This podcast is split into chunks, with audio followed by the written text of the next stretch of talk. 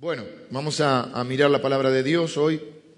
Estamos con la serie sobre el libro de Daniel, o basada en el libro de Daniel, una serie que se llama Cómo, o Viviendo en Babilonia, cómo vivir y cómo triunfar en Babilonia. No solo la resistencia, que es el primer paso, resistirse a Babilonia que representa un sistema de valores opuestos al reino de Dios. Es la contrapartida, la contracultura de la cultura del reino. ¿Mm? La Biblia habla de dos reinos, el reino de las tinieblas y el reino de Dios.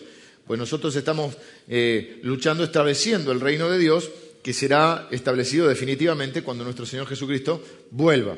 Mientras tanto, vivimos en un mundo caído, complicado, y en el cual, como la Biblia lo llama, el príncipe de este mundo eh, está instalando o ha instalado un conjunto de valores, un sistema de valores que son opuestos al de Dios. Eh, ahora, ¿cómo vivir en un mundo así? ¿Cómo mantenerse íntegro en un mundo así? ¿Cómo poder eh, regirse por otros valores? Me está acoplando algo acá en, los... Me dice que no, pero yo escucho voces. Hay como un eco. Como un eco, ¿viste? No, ahí estoy bien. Hola, hola. Me están volviendo loco. ¿eh? No, bueno, vos chequear. Eh, tengo razón, igual lo quiere decir. ¿Cómo vivir de una manera, digamos, Daniel es el prototipo de alguien que quiere vivir de acuerdo a las normas de Dios, una vida lo que podríamos decir piadosa, en un mundo impiadoso sumado a la carga personal que tienen, porque no estamos diciendo que nosotros somos mejores que las personas o que eh, somos superiores, pero sí tenemos un deseo de agradar a Dios porque Dios, dice la Biblia, que produce en nosotros el querer como el hacer. Y cuando uno pone su fe en Jesucristo y se arrepiente de haber vivido eh, sin, darle importancia a Dios y fuera de su voluntad, la Biblia dice que nosotros nacemos de nuevo, nacemos espiritualmente de nuevo. Es tan radical el cambio que produce Dios en nuestra vida, que es la muerte de una vieja vida y el nacimiento de una vida nueva. En esa vida nueva, lo que Dios nos da es un nuevo corazón, y ese nuevo corazón tiene nuevos deseos, deseos de agradar a Dios, que conviven con los deseos naturales que muchas veces son opuestos a Dios. No es que ahora uno ya no piensa nada mal, no tiene ninguna tentación, no, no. Pero ahora al menos le importa qué piensa Dios y le importa tratar de agradar a Dios, cosa que quizá antes no, sucedía. Ahora, el libro de Daniel es muy interesante en muchos aspectos, tiene 12 capítulos eh, y nosotros estamos tomando los seis primeros capítulos. Es una serie de seis enseñanzas, esta es la segunda. Luego de esto vamos a comenzar la Semana Santa, la serie sobre Semana Santa, que llegamos más o menos justo en la fecha. Eh, los primeros seis capítulos hablan de la vida de Daniel en eh, en esto que podríamos llamar en un, mundo hostil. Él puede sobrevivir a cuatro reyes, a dos imperios, el imperio babilónico y el imperio medo-persa, y él puede no solo vivir en esa resistencia, como decimos, bueno, está bien, nosotros no vamos a, a transar con este mundo, y bueno, la resistencia podría quizá interpretarse como, bueno, vayamos a un monasterio o juntémonos todos acá y, vivamos en una comunidad porque, porque, todo lo de afuera es malo y porque no queremos contaminarnos. Eso sería una resistencia, pero no hay victoria sin contraataque. Eh, no es la, la actitud de Daniel. Daniel no se recluye. Daniel no solo vive y resiste en Babilonia, Daniel triunfa en Babilonia. Lidera tres avivamientos. Dos reyes bastante locos y complicados reconocen que el Dios de Daniel es el Dios verdadero Daniel no siempre fue joven como muchos de nosotros. Todos lo tenemos a Daniel, el jovencito Daniel en los leones. Cuando estaban los leones teníamos 70 años. Era joven al principio, como nosotros, ¿vieron? Daniel llega casi hasta los 100 años, él no vuelve a Jerusalén. Se produce la conquista primero del imperio babilónico, que es lo que vimos el domingo pasado. Dice la Biblia que el Dios, que es el Dios de los tiempos y el Dios de las edades y el soberano sobre toda eh, otra voluntad, entregó a Joaquín, que era el rey de Jerusalén, sobre, el rey de Israel, sobre, eh, en manos de Nabucodonosor, que con ese nombre ya nos muestra cuán loco estaba, y deporta a los líderes, a las personas más inteligentes y más influyentes en el resto. En Jerusalén dejaba a la gente que por sí sola quizá no podía organizarse para provocar una revolución. Y eh, entre ellos se lleva a Daniel. Esto sucede 600 años antes de Cristo. Daniel es contemporáneo de Jeremías y de Ezequiel. Son tres profetas del Antiguo Testamento. Jeremías queda profetizando en Jerusalén. Ezequiel profetiza en la deportación, al igual que Daniel. Son contemporáneos. Ezequiel va a nombrar a Daniel como símbolo de uno de los hombres justos. Dice, aunque Dios, este, aunque estuvieran Daniel, Job y Noé, yo igual voy a castigar el pecado de los demás. Por ahí de ellos, dice, de ellos, a ellos, ellos son como, como que los tiene allá, ¿viste? Dice Ezequiel. Pero aún a su familia castigaría.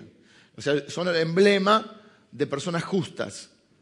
Y muchas veces esto nos sirve a nosotros hoy, porque muchas veces decimos, no, yo con todo no puedo, esto es muy difícil este mundo. Un mundo difícil, decía eh, y bueno, hago lo que puedo. Sí, sí, está bien, pero sí se puede. Porque la situación de Daniel era muy difícil. La vemos como un cuentito, quizá los que mm, de chiquitos van a la iglesia eh, recuerdan las historias, nos gusta eh, cuando Dios cerró la boca de los leones, yo tenía un librito que tenía unos leones con unos candados en la boca, todo muy lindo, pero la verdad es que Daniel era un hombre de carne y hueso que vivió 600 años antes de Cristo y que tuvo que enfrentar un montón de dificultades, muchas dificultades. Siempre fue difícil vivir en un mundo complicado, egoísta y contrario a Dios. Ahora, por otro lado, qué difícil es vivir sin Dios. Y Daniel es deportado, le cambian el nombre, el idioma, el conocimiento, o pretenden, o sea, pretenden no solo conquistarlo por la fuerza, sino que pretenden conquistar su corazón. Y es la conquista más sutil que podemos enfrentar en este tiempo. No que algo te lo impongan, sino que cambien tu manera de pensar que cambien tu cosmovisión, es decir, tu, forma de ver la vida y de comprender este mundo. Y lo hacen un poco, bueno, primero con todo un cambio, cambio de, lugar de, donde vive, de residencia, cambio de idioma, cambio, eh, les enseñar la, cultura, y, o sea, cambio de cultura y cambio de, trayéndole conocimientos diferentes. Y él propone no contaminarse en su corazón. Sobre toda cosa guardada, guarda tu corazón de Él fluye la vida. Eh, hemos hablado también acerca de esto. Entonces Él guarda su corazón, se pueden conquistar todo lo otro, pero no pueden cambiar quién soy, porque yo sé quién soy. Y vimos que el primer punto para poder sobrevivir en un mundo así y salir adelante es saber quién uno es. ¿Sos o no sos? ¿Sos cristiano o no sos cristiano? ¿Cuál es tu identidad? ¿Quién sos vos? No te dejes mentir o no creas esa mentira que alguien inventó porque no puede explicar su fracaso semanal y entonces explicó que hay una vida cristiana y una vida secular. Y a tal punto se nos pegó eso, aunque nadie sabe, creo yo, o muy poquitos saben qué significa secular, ¿eh? pero más o menos sabemos que secular es cuando hacemos todo lo que no se puede hacer. Secular es cuando no podemos explicar nuestra incoherencia de vida, nuestras contradicciones. Algunas son propias del ser humano. La idea de la coherencia es achicar lo más posible la brecha entre lo que decimos, pensamos y hacemos. Eso sería la coherencia, lo cual no, todos somos contradictorios. Pero cuando alguien ya no podía explicar esa doble vida eh, que muchas veces llevamos los cristianos, dijo, ok, lo que sucede es que nosotros tenemos una vida cristiana y una vida secular. En esta tenemos una personalidad, una forma de pensar, una forma de hablar, una forma de actuar. Y en esta tenemos otra. Esta más o menos es sábado y domingo. Bueno, para algunos sábado no, ahora se acortó, es solamente domingo. Y esta es de lunes a viernes eh, o de lunes a sábado. Acá hablamos un Reina Valera 60. lo más grande, lo más joven ya no. Y en esta hablamos que mejor no, no digamos. Y entonces comienza a explicar ese, a, engendrarse este pensamiento totalmente diabólico que tenemos dos vidas. Y eso es una enfermedad mental. Y las múltiples personalidades, creo que se llama esquizofrenia, ¿no? Entonces nos volvemos a una esquizofrenia religiosa. Por eso entonces hablamos, no, no, porque en la vida cristiana, como si hubiera otra vida, hay una vida, yo tengo una vida. ¿Soy cristiano o no lo soy? No es que tengo una vida cristiana y una vida secular. Ah, no estoy loco, ¿no? Oigo voces. Eh, Y eso nos sirvió para explicar esta dualidad, esta, este, este contraste entre una vida. Bueno, lo que queremos un poco, no nosotros solos, por supuesto, y no, quiero decir que todos los cristianos han vivido así, estoy diciendo algo que por ahí escucharon y uno pudiera creer y inconscientemente te vas volcando hacia esa división en tu mente. Entonces vos venís acá y hablás y te compartás de una manera, y hablas con los hermanos, qué gozo verte, Emilio, es una bendición del Señor, adorar al Cordero Inmolado. Salimos de acá, nos encierran con el auto y apareció el caldeo que hay en mí. El Babilonia eh, son los caldeos, ¿sí? Y hablamos caldeo. Entonces mentimos, engañamos, hacemos cosas en el trabajo que no debemos hacer, miramos a personas que no debemos mirar, hacemos cosas que no. Total, bueno, es la vida secular. Y es muy difícil ser cristiano. Daniel nos viene a decir, siempre fue difícil manejarse con otros valores. Aún así, yo tengo mis dudas, porque yo creo que es más fácil vivir con Dios que sin Dios. Y es más fácil vivir en obediencia que fuera de eso. Te trae muchos problemas vivir en la desobediencia. Te trae muchas consecuencias dolorosas. Te trae mucho dolor, te trae mucha vergüenza, te trae muchos problemas. Hace un tiempo escuché un pastor que tiene una teoría y dice que es más fácil ser santo. Dice, por ejemplo, si mentís tenés que andar acordándote qué mentiste, a quién le mentiste, sostener una mentira. Es más fácil vivir en la verdad. Que no significa que uno ande diciendo por ahí todo lo que quiera decir, porque también decía uno que me gustó la frase, creo que era Hemingway, decía, nos, tarda dos años aprender a hablar, 60 aprender a callar, y algunos no aprenden. O sea, hay que saber cuándo hablar, no es yo digo la verdad y digo cualquier cosa, no, no, pero vivir en la verdad. Así que y, Daniel, Daniel, vive en la verdad. Daniel vimos en el capítulo 1 que le dice, miren, yo con el idioma, ¿sabe qué batalla es pelear y qué no? Algunos de ustedes pelean por todo y algunos no pelean por nada. Hay que saber cuándo pelear y cuándo no. Entonces yo con el idioma no voy a pelear porque yo sé cuál es mi lengua madre. Con, el nombre no voy a pelear, yo sé quién soy. Estudiar el conocimiento, lo obligaban a estudiar las ciencias de ellos que eran mucho que ver con el ocultismo, las puedo estudiar porque yo sé qué es la verdad y qué es una verdad. Pero la comida no la puedo comer porque eso no lo puedo evitar. Lo como o no lo como. Y los judíos saben comer comida kosher, que es una comida especial en el sentido de que tiene unas ciertas normas en qué alimentos pueden ser y en la manera de prepararse. Él dijo, yo con eso no me voy a contaminar, porque no voy a contaminar mi corazón. Y además porque sabía que todos esos, entre comillas, placeres que le ofrecían también tenían que ver con tratar de conquistar ese corazón. Y dice la Biblia que él pudo dar su primer testimonio después de tres años, cuando estaba más fuerte, más robusto y más sabio que los demás. Hoy vamos al capítulo 2, que es un capítulo un poquito, eh, de cierta manera, complicado porque si bien no vamos a ver la parte escatológica, del libro de Daniel, escatología significa el estudio de los últimos tiempos, Daniel y Ezequiel junto con Apocalipsis son los libros que se utilizan para eh, el estudio de los últimos tiempos porque hay muchas profecías eh, que tienen que ver con, la venida y el establecimiento del reino de Dios. Alguno habrá escuchado alguna vez de las 70 semanas de Daniel. Bueno, eso está en la segunda parte del libro, pero en esta primera parte, yo si, bien no voy a entrar eh, en las interpretaciones finales, vamos a ver hoy que el Señor es el Señor de los tiempos y que Dios es soberano. Esto significa que nadie tiene un poder por encima de Él. En última instancia, aún las cosas que no entendemos y no nos gustan, en última instancia suceden porque Dios lo permite. No quiere decir que todo lo que suceda es lo que Dios quiera, pero sí es cierto que Dios lo permite y que si Dios no lo permitiera, no sucede. Esto es lo que se conoce como soberanía de Dios. Y es una de las enseñanzas más fuertes del libro de Daniel.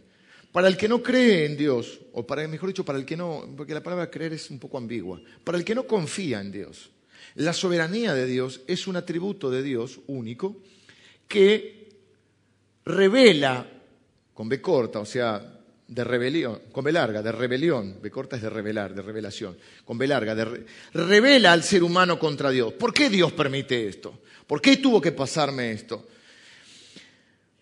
Para los cristianos la soberanía de Dios debería ser un atributo que trajera paz a nuestro corazón. Es decir, no entiendo lo que sucede, pero yo confío en que Dios está en control. Él no se bajó del trono y si Él lo permitió, Él algo va a hacer con eso.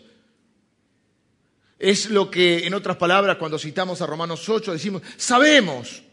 O sea, hay un conocimiento experiencial, no teórico. Sabemos que a los que amamos a Dios, todo nos va a ayudar a bien. No todo nos gusta, no todo lo entendemos, no todo es lindo, pero de eso algo Dios va a hacer, porque Él está en control. Que Dios esté en control de mi vida, a mí me tiene que traer una absoluta paz. O una rebelión, porque si yo creo que Dios, bueno, pero era, la, era qué sé yo, eh, la voluntad de Dios, tal cosa, no sé, pero lo permitió, sí. Si Dios no quisiera,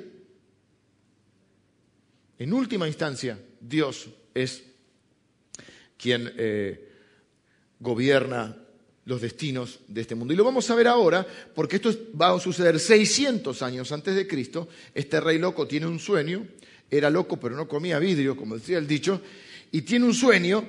Daniel va a interpretar ese sueño y ese sueño en gran parte ya se cumplió. Y es un sueño que tiene que ver no con cualquier cosa, con la historia del mundo. ¿Y cuál es mi propósito hoy? Que esto acreciente tu fe, de saber que este Dios que gobierna los destinos de la humanidad también gobierna tu destino. Y que si el mundo y la historia del mundo está en sus manos, la historia de tu vida también lo puede estar, si es que sos capaz de confiar y entregarle tu corazón a Él. Eh, como el capítulo 2 son 48 versículos, por este, cariño a Alejandra y consideración, y por consideración de ustedes, no voy a leer los 48 versículos hoy, si a alguno le interesa, cosa que es muy interesante, leer la Biblia eh, personalmente, no solo escucharla, uno lo puede leer tranquilo en su casa y va a encontrar un montón de enseñanzas más de algunos pensamientos que yo voy a rescatar hoy, porque la Biblia, dice la, Biblia, dice la misma Biblia dice que la palabra de Dios es viva y eficaz. O sea, está viva. Y cada vez que vamos al yo he leído cien veces, no sé cuántas veces Daniel, y siempre puedo encontrar cosas nuevas que Dios tiene para decirme, de acuerdo también a, la situación de vida que cada uno está viviendo. Voy a leer algunos versículos salteados y voy a ir contándoles la historia. O sea que hoy va a ser más, más tipo relato. Una palabra que está muy de moda ahora, el relato. El relato es este. Este rey loco, Nabucodonosor, los había puesto, porque los había encontrado muy sabios, a Daniel, Ananías, Misael y Azarías, los había puesto como este, eh, parte de su consejo de, sabios que tenía. También tenía astrólogos, tenía un montón de otra gente. Y un día tiene un sueño. Pero el problema de este rey hasta acá es normal. Todos tenemos sueños. Sueño de dormir, ¿eh? no sueño de, ay, yo tengo un sueño, ser astronauta. No, no, tiene un sueño. Y se levanta turbado por ese sueño. Y dice, algo soñé, pero no me acuerdo. No sé si te pasó. Mi último sueño es un poco vergonzante, pero se los voy a contar igual. Se les gusta reírse de mí, ¿no? Sí.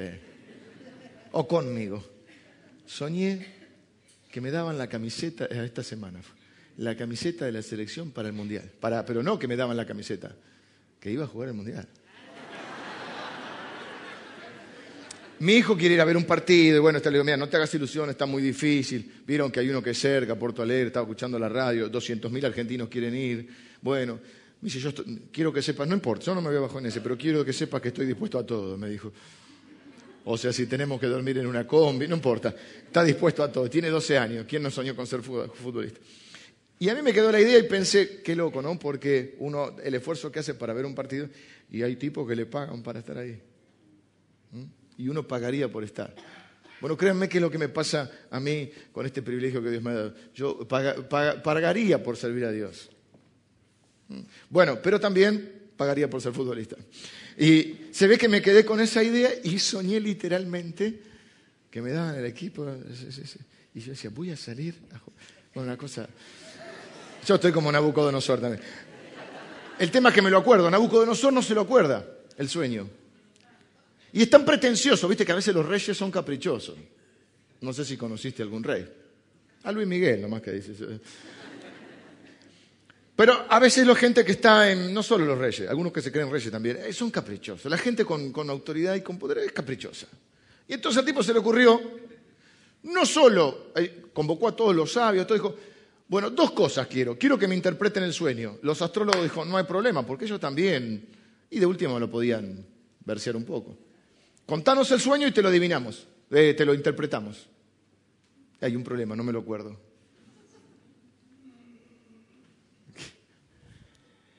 ¿Qué quieres que hagamos?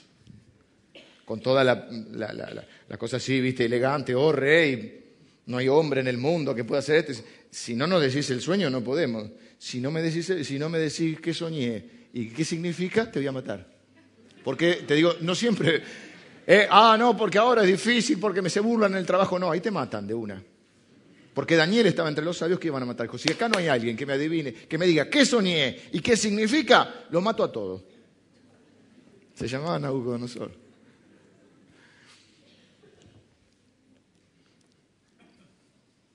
Ahora, él sabía que ese sueño lo había turbado, algo había con ese sueño. Y porque, creas o no, ese sueño viene de parte de Dios. Y cuando le dieron mucha vuelta, dice, yo sé que ustedes ponen dilaciones, o sea, que me están alargando, me están chamullando, decía, esta parte está escrita en, arameo, esta parte. No en, no, en, hebreo, sino en arameo, justo esta parte. La Biblia tiene tres idiomas, hebreo, está escrita en hebreo, arameo y, griego, diferentes partes. Y entonces, dice, ustedes me están preparando una respuesta mentirosa, ¿eh? para ver qué dicen delante mío. Así pasa el tiempo. Pues dígamelo ahora, porque si no, al horno, no al horno, pero bueno. Los caldeos respondieron, estoy leyendo versículo 10 del capítulo 2 de Daniel. Los caldeos respondieron delante del rey y dijeron, no hay hombre sobre la tierra que pueda declarar el asunto del rey. Además de esto, ningún rey, príncipe ni señor preguntó cosa semejante a ningún mago, ni astrólogo, ni caldeo. Porque el asunto que el rey demanda es difícil y no hay quien lo pueda declarar al rey, salvo los dioses, cuya morada no es con la carne. Lo que es imposible para los hombres es posible para Dios. Como decía Mandela, algo es imposible hasta que alguien lo hace. Y estos dijeron, es imposible. No hay hombre, primero dijo, y aparte fueron sutiles, pero fíjate le dijeron, no hay rey, ni señor, ni príncipe, nadie pide esto. Y no hay nadie que lo pueda hacer. Los dioses no habitan entre los hombres, el nuestro sí. Hay uno que lo cree. El nuestro sí. Dice la Biblia que Dios habita en las alturas, pero habita con el humilde y quebrantado de corazón. Y habitaba con Daniel. Daniel no estaba entre ese grupo. Primero llama a los sabios caldeos. Y ellos que dicen, los hombres no lo saben. Quizá algún Dios, pero los dioses no habitan entre los hombres. Y muchos cristianos hoy nominales, es decir, que por no, en medio, medio mundo se, se dice cristiano, creen que Dios no habita entre ellos.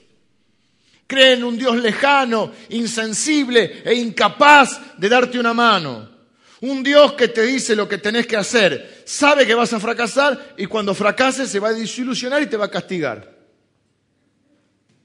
Pues ese no es el Dios que nosotros predicamos, ni el Dios que conocemos, ni el con el cual tenemos relación. Nuestro Dios habita en las alturas, es el soberano, pero habita con el humilde de corazón. Y Daniel era un humilde de corazón. Y lo vamos a ver ahora. Entonces cuando Daniel se entera que van a matar a todos, siempre aclara el libro de Daniel, es muy interesante, y, y muestra ese corazón humilde. Siempre él habla con respeto. Siempre él habla con humildad. No es uno que se parece y dice, dame cinco minutos, te adivino el sueño. No era argentino, se ve.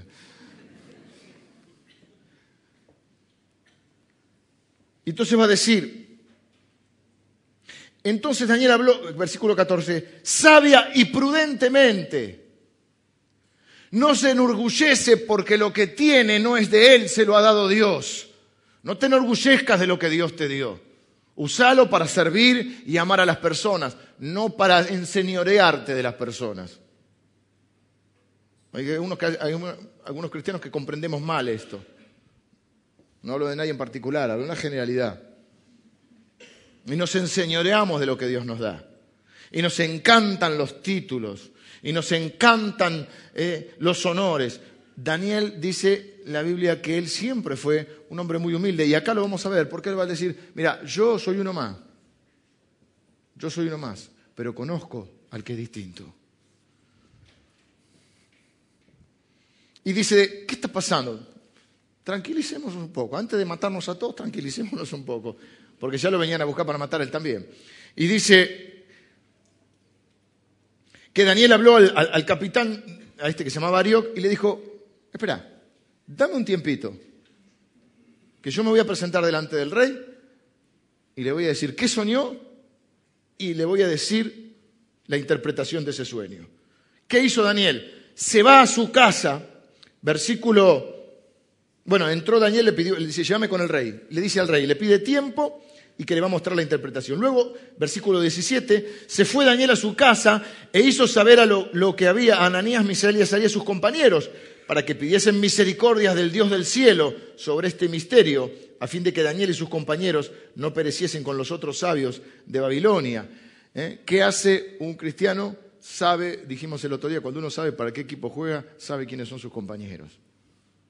Daniel no, dice yo soy el ungido, eh, el único que tiene, este, diríamos, el, único que manda acá, el único que tiene la revelación. Él va a buscar a sus compañeros y va a morar juntos. Está complicada la cosa. Y busca, sabe a quién buscar, porque sabe quién son sus hermanos sabe cuál es, como dijimos el otro día, cuando uno sabe quién es, uno sabe quién es su jefe, sabe que para qué equipo juega, sabe quiénes son, sabe elegir a sus compañeros y sabe cuál es su destino final. Apocalipsis dice que ganamos, no sé si lo leyeron. Y entonces él va a buscar dice, vamos a orar juntos. Y hay gente que quiere vivir la vida cristiana tipo Rambo espiritual. ¿Ves? A mí se me pegó la vida cristiana. ¿Ves la vida de los cristianos? Yo estoy bien con Dios, pero con la iglesia no. Bueno, la iglesia es una creación de Dios, hecha por hombres imperfectos, como todos nosotros. La iglesia perfecta no existe. Y como decía un pastor, y si existe, no vayas porque va a dejar de ser perfecta. No sé si me explico. Entonces junta a, sus amigos y dice, vamos a orar. ¿A quién acudís cuando hay problemas? Primero a Dios y después a la gente de la fe. Hay incluso gente de tu familia, nosotros somos pro familia y nos gusta unir la familia, pero es cierto que si tu familia no comparte tu fe, hay, hay puntos donde no te pueden comprender y necesitas esa otra familia que es la familia de la fe para apoyarnos mutuamente, para darnos fuerza, para darnos ánimo. ¿Cuántas veces necesitas, aunque sea solamente un abrazo, alguien que te diga, sos grosso, sabelo, como dicen los pibes. Y ora entonces pidiendo que Dios revele el misterio. ¿Y qué hace Dios? Contesta la oración. Dijimos que Dios siempre contesta. La gente dice, yo le, pedí a Dios y no me contestó. Te contestó, lo que pasa es que te dijo que no. Porque Dios puede decirte que sí, porque es soberano, puede decirte que no, porque sigue siendo soberano, puede decirte que esperes, porque sigue siendo soberano, o lo más lindo de todo es cuando te dice, no, eso no, porque tengo algo mejor. Y en este caso el sueño, el secreto, dice el versículo 19, le fue revelado a Daniel en visión de noche. O sea, el sueño que tuvo Nabucodonosor ahora le pasa como una película en visión a Daniel. Es un poco el lenguaje de Dios, sueños, visiones. ¿Mm? Y por lo cual bendijo Daniel a Dios del cielo. ¿Y qué hizo? Oró para pedir y oró para agradecer. Hecho que muchas veces falta en la vida de muchos de nosotros. Tenemos un montón de peticiones, pero después nos olvidamos de darle las gracias cuando contesta. Y dice, y Daniel habló y dijo, y esto es, esto es una conclusión que él saca, digamos, y que quisiera que al final del capítulo, de la enseñanza de hoy, podamos recordar. Dijo Daniel en oración, sea bendito el nombre del Dios de siglos en siglos, porque suyo, suyos son el poder y la sabiduría. Él muda los tiempos y las edades quita reyes y pone reyes. Da la sabiduría a los sabios y la ciencia a los entendidos. Él revela, lo profundo y lo escondido. Conoce lo que está en tinieblas y con él mora la luz. A ti, oh Dios de mis padres, te doy gracias y te alabo, porque me has dado sabiduría y fuerza, y ahora me has revelado lo que te pedimos, pues nos has dado a conocer el asunto del rey. Él está reconociendo que Dios es soberano. Recuerden que uno de los temas principales de este libro mm, es que Dios es soberano. Eh, eh, los dos temas son la soberanía de Dios y el otro tema es cómo vivir en un mundo como este. Hemos enseñado que Babilonia representa todo lo opuesto a Dios. Y Daniel representa a un hombre que quiere vivir de acuerdo a Dios. Dios contesta y le muestra este sueño. Eh, así que él no solo ora, ahí muestra también su humildad. porque uno dice, ya sé el sueño, vamos con el rey que ya tengo la unción. No, no, se toma su tiempo para decir, Señor, esto me lo diste vos. Y entonces sí, va adelante del rey y le dice, te voy a decir lo que soñaste y qué significa. Yo sé lo que está pensando alguno de ustedes, porque yo soy uno de ustedes. ¿Y si hubiera un argentino ahí? Bueno, podría ser un italiano también. O alguno así de bien parecido. Los italianos somos muy parecidos a nosotros. Eh, alguien dijo, los, los argentinos somos italianos que hablan español. Y, si, le mete un verso, porque total el rey no se acuerda que sueña, ¿no pensó eso? Usted es mejor que yo entonces. Yo digo, ¿qué hago? Si me van a matar, le digo, soñaste tal cosa. Y quiere decir, y eh, diríamos en nuestro lenguaje, manda un poquito de fruta. Total el rey no se acuerda. Alguno puede pensar, ¿no habrá pasado esto? ¿No habrá sido que Daniel fue un poquito más vivo que los demás y le inventó un sueño y le inventó una interpretación? Podría ser. Hasta el principio podría ser. En primera instancia no es loco lo que digo, pero si seguimos leyendo nos vamos a dar cuenta que no es así. ¿Saben por qué? Porque concretamente, fácticamente, los hechos concretos hacen que lo que él dice que es el sueño y la interpretación de él, les voy a decir una cosa, a esta altura, pongamos un porcentaje, 90% ya se cumplió. Se cumplió. Y como dicen las abuelitas, es creer o reventar. Y yo prefiero creer. Entonces, le dice, esto es lo que vos soñaste. Ah, bueno, pero primero vamos a un, puntito más. Dice, Daniel respondió delante del rey, se presenta delante del rey y no la cancherea. Fíjate, dice, el misterio que el rey demanda, ni sabios, ni astrólogos, ni magos, ni adivinos lo pueden revelar al rey. O sea, nadie. Pero hay un Dios en los cielos, estoy leyendo el 28, el cual revela los misterios y, él, ha hecho saber al rey Nabucodonosor lo que ha de acontecer en los postreros días. He aquí tu sueño y las visiones que has tenido en tu cama. Estando tú, oh rey, en tu cama, te vinieron pensamientos por saber lo que había de ser en lo porvenir, y el que revela los misterios te mostró lo que ha de ser. O sea, te fuiste acostado, te fuiste a acostar preocupado cuando la gente tiene muchas cosas resueltas en su vida, recién comienza a pensar en otras, como la posteridad, cómo, cómo serán las cosas después, cómo será la vida de mis hijos, qué le voy a dejar. A veces vivimos en él. Y entonces él tenía una preocupación o una inquietud por saber qué iba a ser, qué sería el futuro. No es una pregunta que se hacen todos, pero algunos reyes se las hacen. Y a mí me ha sido revelado este misterio, no porque en mí haya más sabiduría, mirá qué lindo, no se puso el, título de, este, ¿qué, carnet podría haber sacado? Este, eh, interpretador de sueños internacional, siempre hay que ser internacional. Interpretador de sueños.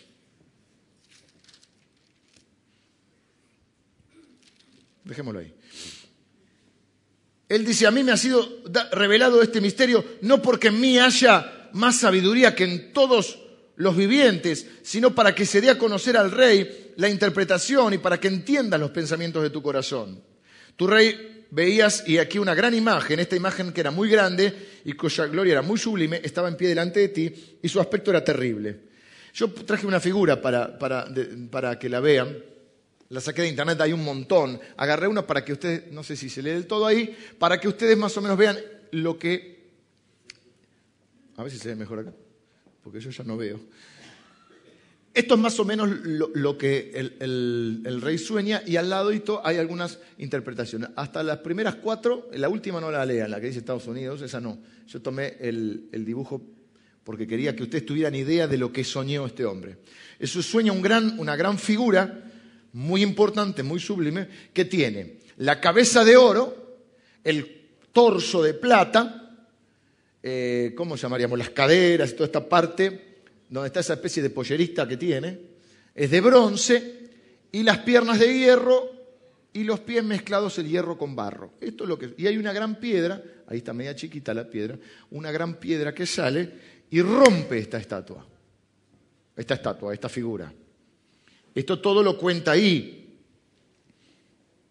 Dice, la cabeza de esta imagen era de oro fino, su pecho y sus brazos de plata, su vientre y sus muslos de bronce, sus piernas de hierro, sus pies en parte de hierro y en parte de barro. Estabas mirando hasta que una piedra fue cortada, no con mano, eh, ojo, e hirió a la imagen en sus pies de hierro y de barro cocido y la desmenuzó. Entonces fueron desmenuzados también el hierro, el barro cocido, el bronce, la plata, el oro. Y fueron... Este es el sueño y también esta es la interpretación. Vamos a la interpretación. O sea, esta es la figura que vio Nabucodonosor. Ahora vamos a ver qué es lo que interpreta Daniel y si se cumplió o no se cumplió. Le dice, esta es la interpretación, tú rey eres rey de reyes porque el Dios del cielo te ha dado reino, poder, fuerza y majestad. Es decir, si no, no serías. ¿Mm? Vuelve a la soberanía de Dios. Y donde quiera que habitan hijos de hombres, bestias del campo, bueno, estás reinando sobre todo. En este momento Babilonia era el imperio del momento que era impresionantemente uno de los más grandes de toda la historia.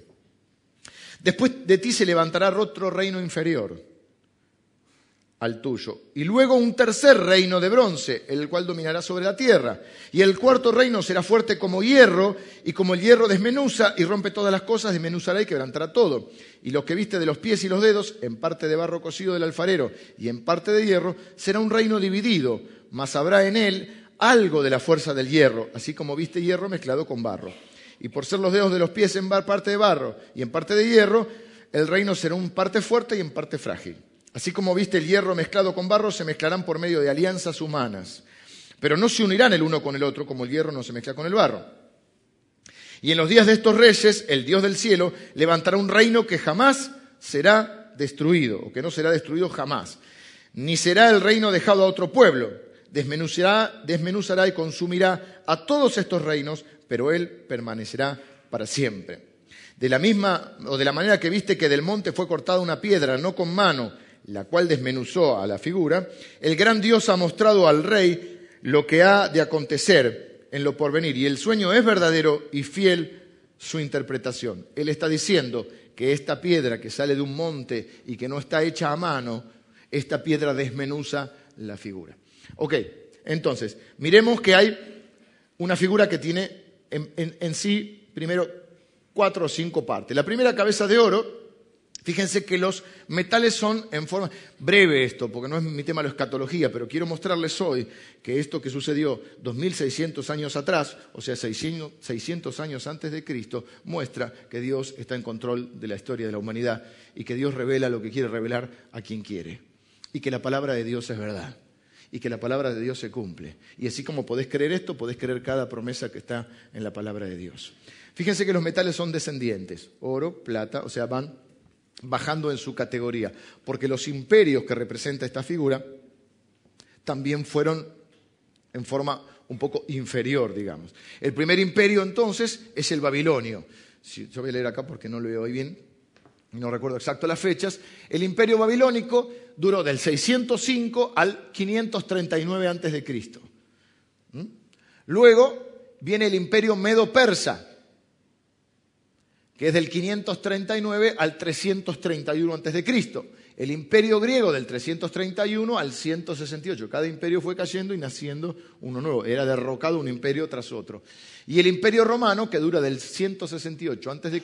al 476 después de Cristo. ¿Sí? La parte de, eso, de, abajo no me interesa, de Estados Unidos. Bueno, no, no, no.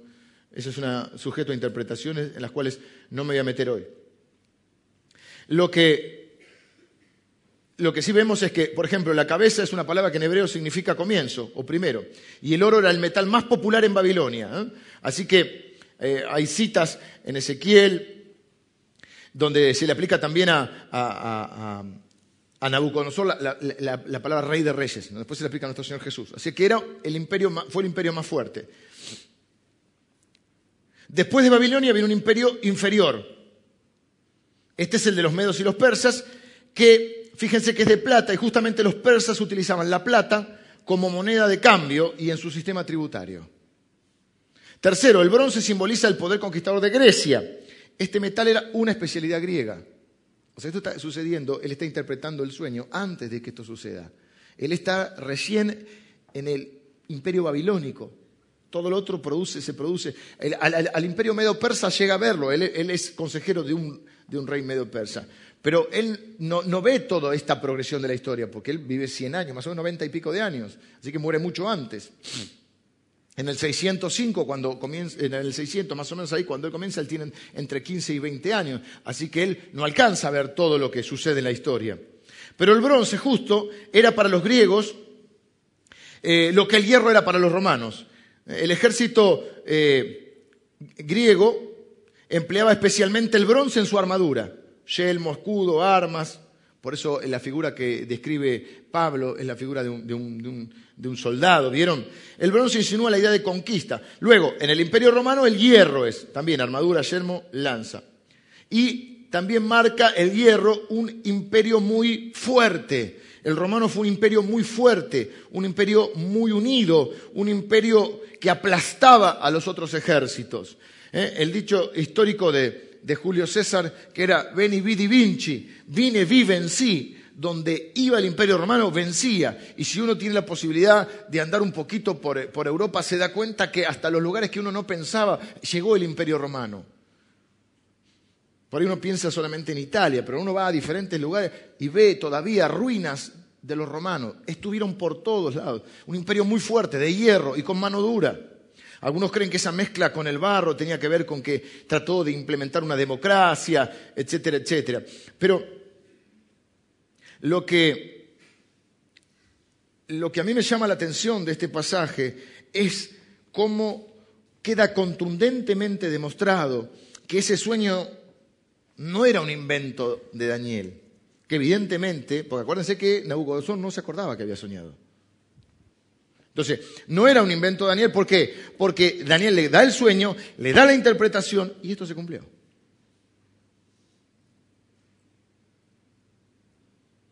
Hay un montón de elementos, lo que pasa es que se tornaría un poquito denso y aburrido de, explicar cada, cada, imperio un poco más, cómo cada característica de los metales tienen que ver con ese imperio, cómo hay un montón de otras características que tienen que ver. Pero quiero que vean que el Señor es el Señor de la historia. Y que 600 años antes de Cristo, Él pudo, Daniel, por revelación de Dios, visualizar lo que iban a ser los próximos mil años. Porque estamos 600 años antes de Cristo y el imperio romano cae en el 470 y algo después de Cristo. 476, o sea, mil años. Ustedes saben que se contaba antes de Cristo para atrás y después de Cristo para adelante. Entonces, puede visualizar lo que es, y no solo mil años, porque en el libro de Daniel no me voy a meter ahora, hay visualizaciones de lo que va a suceder en, el fin de los tiempos. Con el tema del barro, ahí es donde entramos en las interpretaciones y yo no, es mi tema de hoy eh, hacer especulaciones. Que les cuento para que sepan, en esa figura, por ejemplo, alguien puso eh, que dice Estados Unidos y la Unión Soviética. Bueno, la Unión Soviética ya como tal no existe. Eh, otros dicen la Comunidad Económica Europea, que es un desprendimiento, porque fíjense que, es como el Imperio Romano va menguando. Ha habido un montón de alianzas en Europa. El Imperio Romano eh, estaba gobernando eh, bueno, prácticamente el mundo conocido, pero era fundamentalmente estaba en Europa, y entonces algunos hablaban de la Comunidad Económica Europea, en su momento eran 10 países, los 10 montes, empiezan por ahí un montón de especulaciones que hay, que bueno, pueden ser interpretaciones reales o no, pero no es tan contundente como esto que hemos visto hasta acá. Sí es cierto que ha habido intentos, como dice ahí, de alianzas humanas, y que no han llegado a un fin del todo, y que de alguna manera es como una especie de del imperio romano, una continuación, una, cuando algo se diluye, como que el imperio romano se está diluyendo y hay un intento de reconstrucción a partir de, eh, algunos creen, las alianzas que intentan hacer todos eh, toda la gente de ese territorio, ¿no? de, lo que sería hoy eh, la Europa que conocemos como tal. Otros creen que todavía no ha venido esa última etapa, hablan de un nuevo orden mundial, pero lo contundente de esto es que viene una piedra no cortada por hombre, o sea, que, es figura de qué, esto no es una interpretación mía, esto es, eh, está, digamos, toda la gente que, es, que poco está metida en la teología eh, es contundente en entender esto y además lo aclara Daniel, ¿eh? que hay otro reino que no va a caer y que es el reino de Dios y que se perdurará para siempre y que Dios va a establecer ese reino. Para algunos esta figura termina eh, también hay dos interpretaciones, porque una es que cuando cae el imperio romano, o cuando está por caer el imperio romano, entra Cristo en la historia. Entonces algunos dicen, eh, bueno, ahí la piedra es cuando Cristo vino. Otros con el tema de los pies de barro y los diez dedos, dicen, no, no, esto va a caer cuando Cristo venga por segunda vez y establezca definitivamente su reino. Cuando Cristo viene la primera vez, inaugura el reino de Dios en la tierra y dice, el reino de los cielos se ha acercado. Cuando nosotros estamos en, un, eh, en una seguridad, pero en un mientras tanto. Una tensión en que nuestra fe sabe de la certeza de la segunda venida de Cristo, pero estamos esperándola. Sabemos que estamos en el reino de Dios y que estamos estableciendo el reino de Dios, pero también sabemos que ese reino será establecido definitivamente cuando Él venga por segunda vez. Y acá dice que ese reino no tendrá fin. Y es el reino de Dios. Si usted piensa un poquito conmigo, y si no lo conoce, bueno, le comparto un poco este pensamiento, la Biblia en el Nuevo Testamento innumerables veces menciona que Cristo es la roca. La piedra que desecharon los edificadores es cabeza del ángulo. Para los hombres, para el que no cree, es piedra de tropiezo, pero para los que creen eh, es una piedra escogida y preciosa. Para Dios es piedra escogida y preciosa. Él es nuestra roca fuerte, Él es el cimiento de nuestra vida. Nadie puede poner otro fundamento que el que está puesto, Cristo. Cristo es nuestra, nuestra, eh, nuestra, nuestra solidez de la vida, pero también es la solidez de la iglesia y también es esa roca que terminará con todo otro reino humano y establecerá definitivamente el reino de Dios. Para mí es impresionante pensar que mil años antes de que sucedieran, bueno, a lo largo de mil años, y lo que sucede todavía, Dios se lo haya revelado a un hombre que con humildad tuvo esa pequeña oración. Y yo quiero hoy dejarte dos o tres ideas más y terminar. Lo primero que quiero decirte es, te hemos desafiado a que brilles en este mundo, que seas testigo. Dios no necesita defensores, necesita testigos, gente que brille para Él, gente que marque una diferencia, gente que pueda vivir de otra manera. Yo no quiero escuchar que la gente piense en los cristianos y piense en lo mediocre, en el incumplidor, en lo chato. Mm, creo que cuando piensen en un cristiano piensen en la excelencia. Creo que cuando vean nuestras familias piensen en la excelencia. Que cuando vean nuestro trabajo piensen en la excelencia. Vamos a brillar, pero no para que nos vean a nosotros. Brillemos para que lo vean a Él a través de nosotros. ¿Mm? No tratemos de ser exaltados nosotros.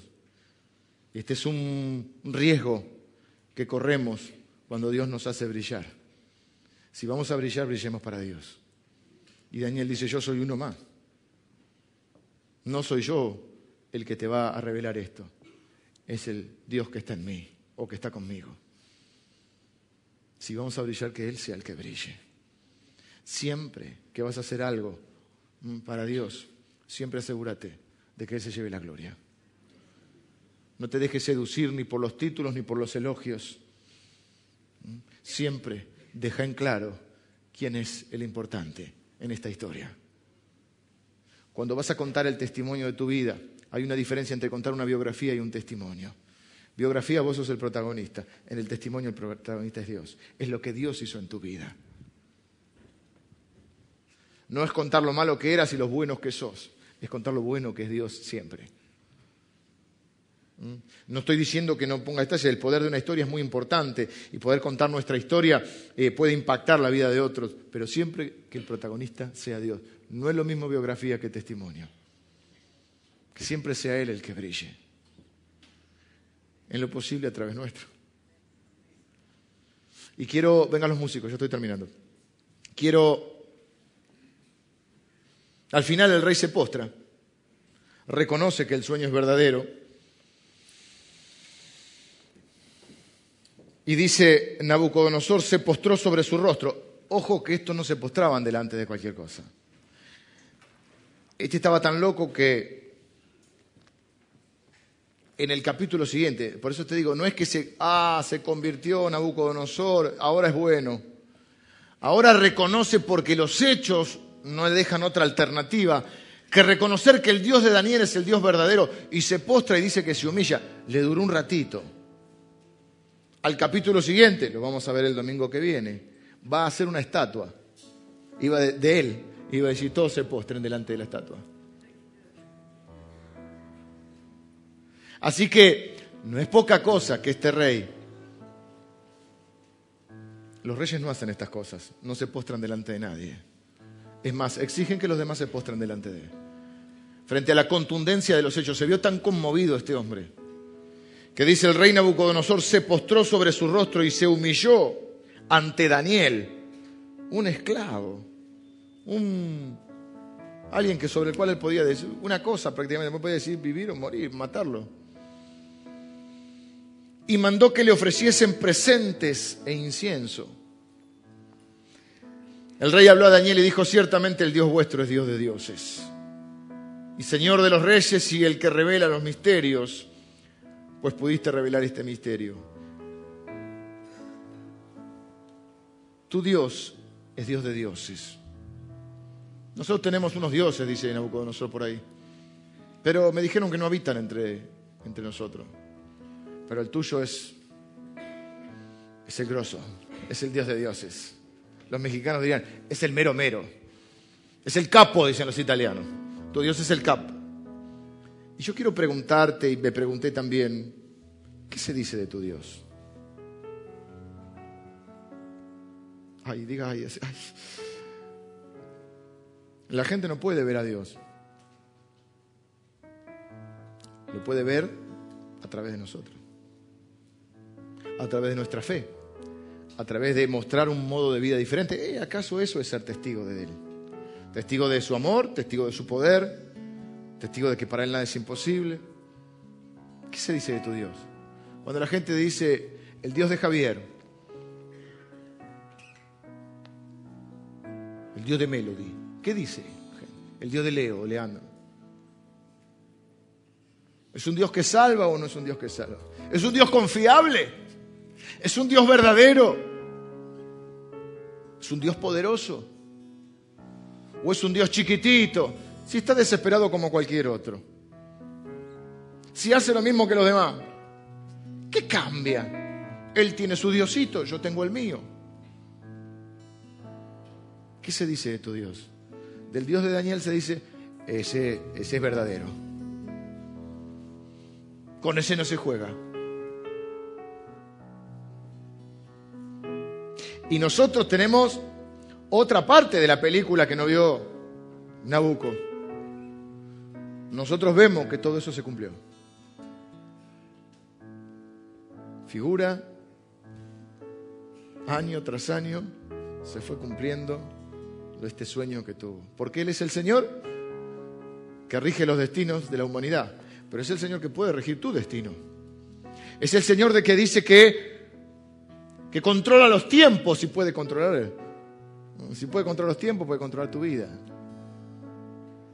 Es un Dios confiable, un Dios al cual vale la pena amar y servir con toda tu mente, con toda tu alma, con todas tus fuerzas y con todo tu corazón. Es un Dios al cual vale la pena ser servido. Es un Dios que honra a los que le honran.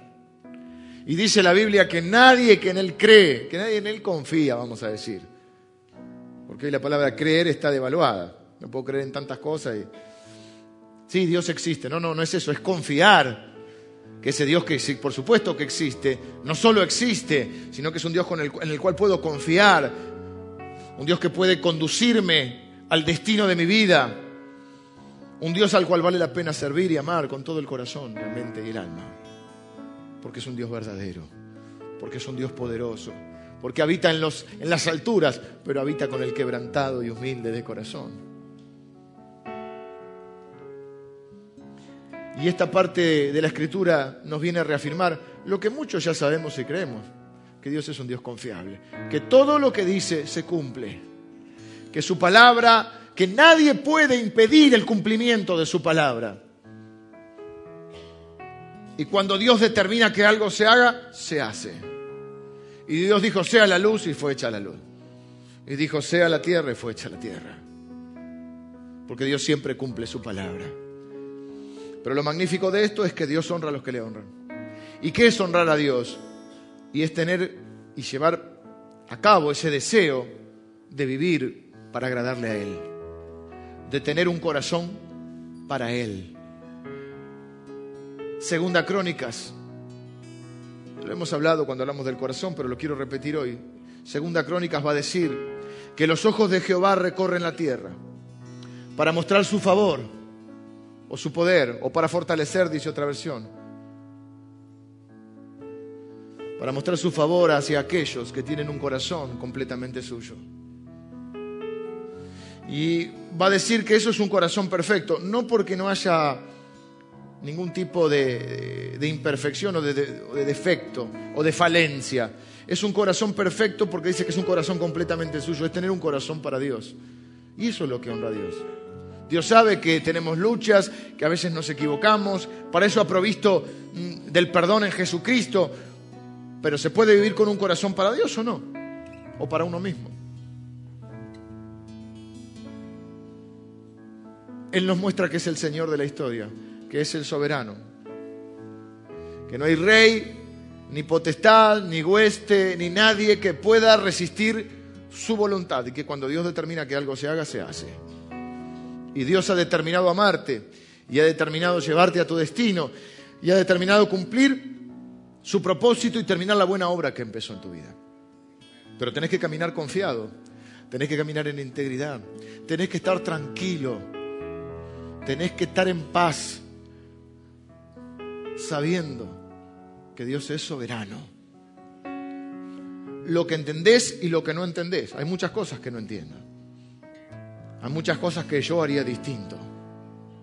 Pero estoy tranquilo, porque Dios es el que gobierna mi vida y el que gobierna mi destino. Es decir, si la historia del mundo está en sus manos, la historia de este simple servidor, ¿cómo no va a poder manejar esa pequeña historia? Entonces quiero darte un minuto para que puedas orar hoy. Y en este cómo vivir en Babilonia, decir, bueno, hay que vivir en integridad, vimos el domingo pasado. Hoy quiero decirte, hay que vivir seguro, hay que vivir en paz, hay que vivir confiado. Dice el apóstol Pablo, vivimos confiados siempre, siempre, porque nuestro Dios es el Dios soberano. Daniel sabía quién era, pero también sabía quién era su Dios. El que muda los tiempos, el que quita y pone reyes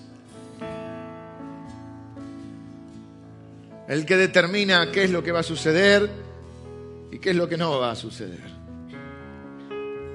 Y entonces la forma de vivir en Babilonia es vivir en integridad y vivir en paz. Que cuando apoyes tu cabeza en la almohada tengas la paz de haber hecho lo correcto, de haber buscado agradar a Dios. Si no, es difícilmente estar en paz. Luego, los resultados le corresponden a Dios. Y si te toca pasar por algún horno de fuego, será porque Dios lo permitió, pero también estará ahí. Yo no te estoy asegurando una vida libre de problemas, estoy asegurándote que Dios controla tu vida. Y estoy asegurándote que nunca, jamás te dejará ni te abandonará y jamás te dejará en vergüenza. Porque Dios honra a los que le honran. Entonces yo quiero invitarte a que ores hoy. Y le Señor, mi deseo es, es honrarte. Yo quiero tener ese corazón completamente tuyo. Quiero decirte que los ojos de Jehová, así como recorren toda la tierra, recorren hoy este lugar. Los ojos del Señor recorren esta ciudad, recorren Morón ahora. Los ojos de Jehová recorren este lugar, esta iglesia, para mostrar su favor. Su favor significa su bendición, su poder, su fortaleza para mostrar su favor para, hacia todos aquellos que tienen un corazón completamente suyo. ¿Querés entrar en esa categoría? ¿Querés ser de esos? Decirle, Señor, yo me rindo a ti completamente. Un día me salvaste, pero hoy, hoy, hoy, hoy, hoy quiero que sea un nuevo, un nuevo comienzo en mi vida. Te rindo mi corazón, Señor. Completamente. Quiero tener un corazón completamente tuyo, Señor. Señor, yo confío y estoy en paz, porque no estoy a la deriva, porque mi vida no está dependiendo de los caprichos del azar, porque mi vida depende de ti, que eres el Dios soberano, todopoderoso, que habita en las alturas, pero que también habita con el quebrantado y humilde de corazón y quiero caminar en obediencia, en integridad. pero quiero caminar en paz. Los resultados te corresponden a vos, Señor. Yo solo tengo que hacer mi parte, y mi parte es confiar en ti y obedecerte. Ahora pudiera ser que, que estés entre nosotros y, y no conoces mucho de este Dios. Y quiero decirte que Dios en su soberanía ha determinado que hoy estés en este lugar. Para que escuches de Él. No vas a poder aprender todo de Él hoy, nadie puede saber todo de Dios, pero por lo menos que empieces a escuchar de Dios. Y Él ha determinado que estés en este lugar. Pues si no, yo vine porque me trajo un amigo, un familiar, viniste porque te trajo Dios. Él es soberano y Él también quiere gobernar tu vida y quiere llevarte, dice la Biblia, que los planes de Dios son buenos, son agradables. Quiere también darle un sentido y un propósito a tu vida. Y quiere que cumplas el destino para el cual te hizo nacer. Por eso te trajo hoy a este lugar. Y por eso yo te quiero desafiar a que persistas en conocer a Dios. Que le abras tu corazón a Dios y comiences de a poquito a confiar en Él. A poner tu fe que quizás has puesto en tantos otros lugares como muchas veces hemos hecho nosotros. Que juntes toda esa fe que por ahí está repartida en diferentes santos, personas o cosas, y pongas esa fe, la actives y la pongas en Dios. Él es el único Dios verdadero. No hay otro Dios. Nadie es como Él. Él supera todo lo, lo, lo que el hombre jamás haya visto. Él supera todas las voluntades humanas y aún las que no son humanas. Su poder es superior a cualquier otro poder. Él es ahora el rey de reyes y el señor de señores. Entonces yo quiero invitarte a que abras tu corazón a Él. ¿En quién más vas a confiar? ¿en quién más vas a confiar? ¿Quién tiene el poder que Él tiene? Segundo, ¿quién te ama como Él? Y puedes estar quizá dolido por los golpes de la vida, desilusionado. Y tenés dos opciones, o rebelarte contra Dios y echarle la culpa de tus males, o confiar en Él, a pesar de no entender todo lo que sucede. Confiar en que Él, aún de lo malo, va a sacar algo bueno para tu vida. Confiar en que tu vida tiene un destino de victoria. Por eso quiero darte un minuto donde estás ahí para que abras tu corazón al Señor. Algunos tienen que abrir por primera vez su corazón a Dios. Otros tienen que reafirmar hoy y decirle, Señor, yo quiero que este corazón sea un corazón completamente tuyo. Yo quiero vivir en integridad, en santidad y en obediencia a ti. Señor, yo quiero vivir en la paz de saber que tú controlas mi vida y te alabo por eso. Gracias por mostrarme con tu palabra que tu palabra es verdad y que cada promesa que está escrita en este libro la puedo creer, me la puedo apropiar y puedo confiar que en su tiempo y en su momento tú lo llevarás a cabo.